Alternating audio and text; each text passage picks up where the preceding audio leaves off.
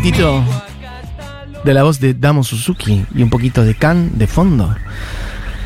Yo invoqué al principio del programa y creo que no apareció nadie que dijera algo de Damo Suzuki, lo cual en un punto me entusiasma también, porque eso se trata también este programa. Quisiera creer que me voy a ir de este programa habiéndole abierto la cabeza a alguien, habiéndole abierto las orejas a alguien diciendo, che, pero esta música de dónde viene? ¿De qué tiempo viene? ¿De qué planeta viene? ¿Quiénes la hacen? ¿Qué tenían en la cabeza? Bueno, no voy a poder responder todas esas preguntas, sí algunas las más concretas. ¿Dónde, quiénes, cuándo? ¿Qué tenían en la cabeza? Es difícil, me encantaría saberlo. Me encantaría compartir algo de ese flash. Igual ahora que lo pienso, había un par de personas que habían dicho, descubrí a Damo Suzuki hace poco y murió. Bueno, efectivamente. Este lugar cedido por otras músicas, porque normalmente los lunes yo en este momento me dedico a hablar de otras músicas, en un punto igual esto tiene algo de otras músicas. Escuchen un poquitito.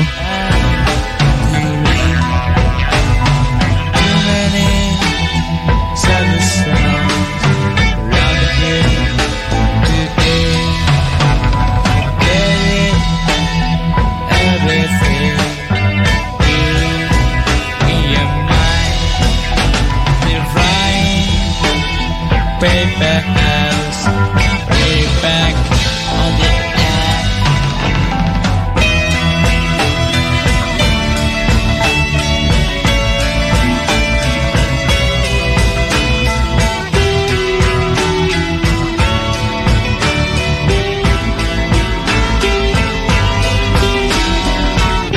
Bueno, música, música para volar. Díganme si no queda muy bien con este lunes de lluvia. Fíjense los arreglos, cómo van cambiando. Los climas por lo que va pasando. La cosa bastante de mantra que va teniendo. En parte la repetición, en parte la modificación de algunos de esos patrones que van haciendo que la canción vaya pasando por distintos lugares. Esto que está sonando es Paper House, la canción que abre Tago Mago, uno de los discos más importantes del siglo XX, hecho por Can. Bueno, probablemente la banda más importante de la escena crowd, del crowd rock alemán. Alguien dirá no y alguien dirá otra. Vuelvo a decir, de hecho, el, viernes, justo el día que terminó, o que ocurrió que falleció Damo Suzuki, justo estábamos hablando acá con,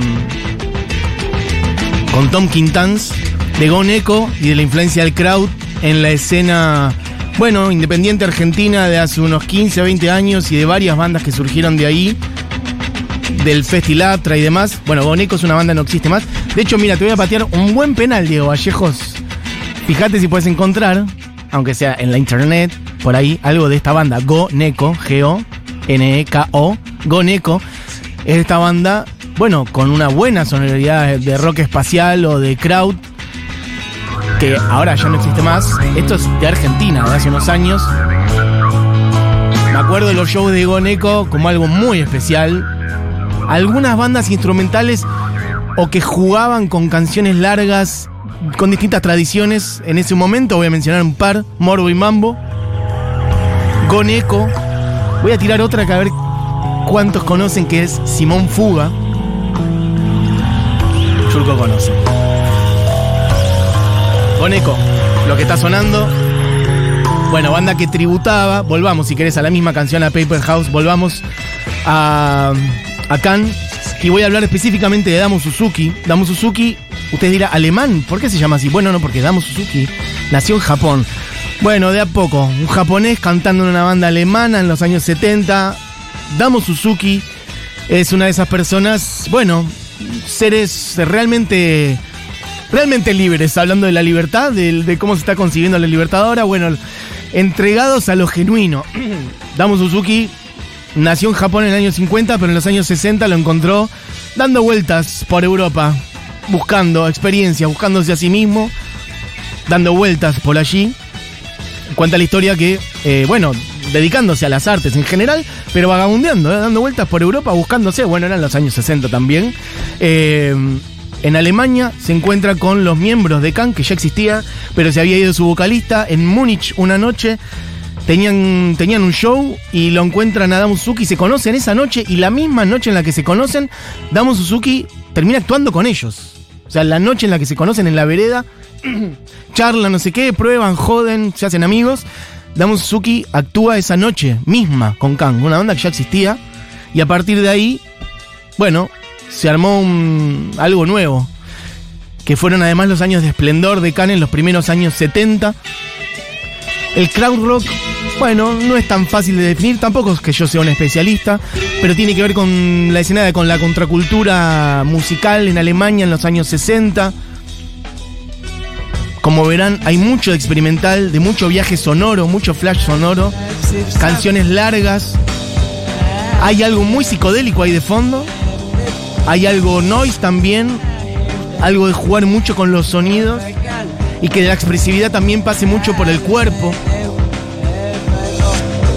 Y esto inspiró al post-punk, a la escena noise de Radiohead y a Sonic Youth o a, este, no sé, sí, Joy Division o tantas otras cosas que siguen hasta hoy.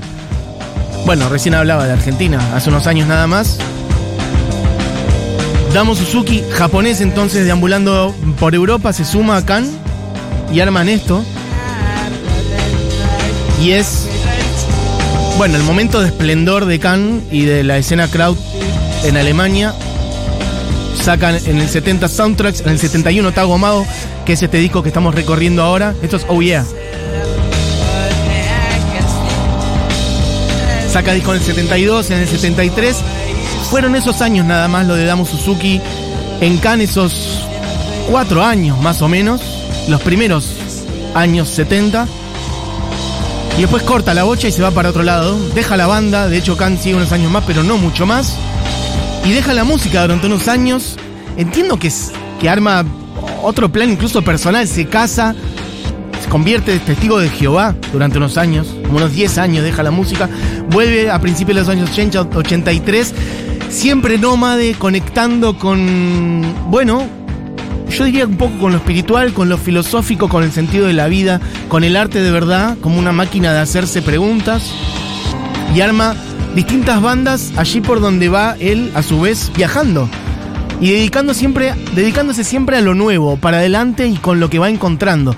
Eso es algo para mí enormemente valorable. Él nunca fue tanto una persona de mirar hacia atrás y de volver sobre lo mismo, consolidado, sino todo el tiempo estar viviendo en el presente, armando música con las ideas del presente, con la gente que se iba encontrando, con las bandas que iba armando. Digo las porque fueron un montón los proyectos que después fue teniendo, en los años 80 y más adelante. En 2014 le diagnosticaron cáncer, de hecho le dieron un, horizonte de, vida bastante corto, muy pocas probabilidades de, de, de- de- de tener una vida larga. Sin embargo, lo tuvimos unos 10 años más entre nosotros y tanto es así que en 2017, esto lo contaba antes, y por eso también invoco, quizás a alguien que está escuchando, estuvo en alguno de los shows que voy a mencionar ahora, que los dije antes, que es él tocando en el ND Ateneo, acá en Argentina. Otro día podemos hablar con varios de los músicos que tocaron en ese show, porque son todos amigos de la casa. Marina Fajes, Samalea, Berdinelli, toda gente que estuvo hace poco para acá, salvo Samalea que tiene que venir.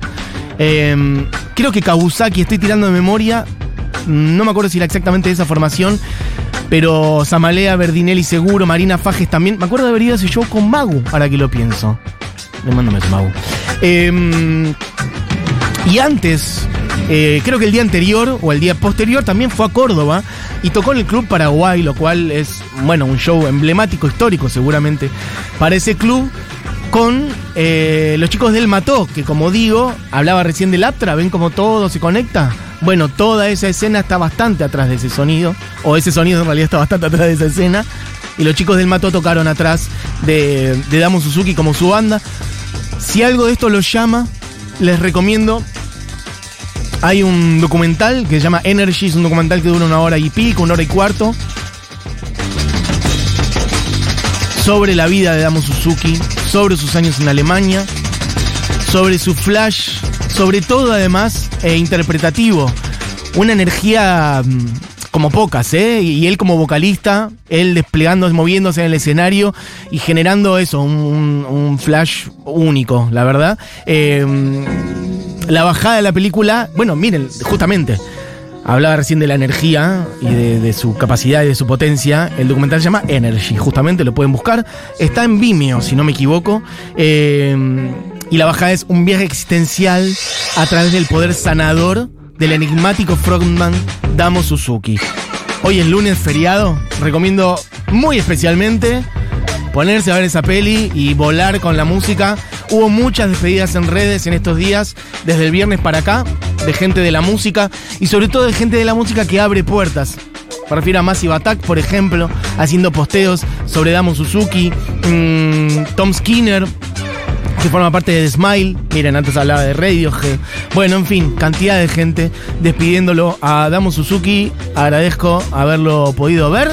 Eh, en, en, su ruta, en la ruta que tuvo siempre desde los años 60, deambulando a lo Kerouac on the road, desde los años 60 hasta el último de sus días, un japonés errante, un japonés buscándola.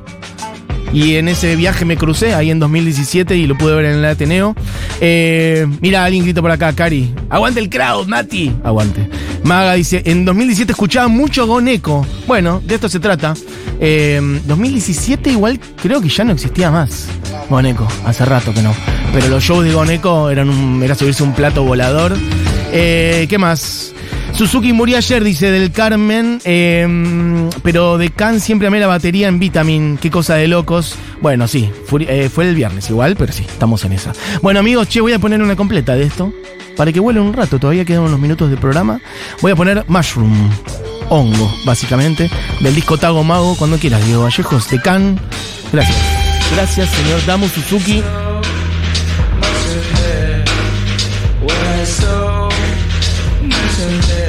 Escuchen esto. Miren la cantidad de cosas que salen de acá. ¿eh? Es como la cantidad de conexiones, la cantidad de puertas que abrió esta música. A mí me resuena a un montón de músicas, pero me voy a callar para que se queden escuchando. Esto es Mushroom, esto es Can, esto es Damo Suzuki.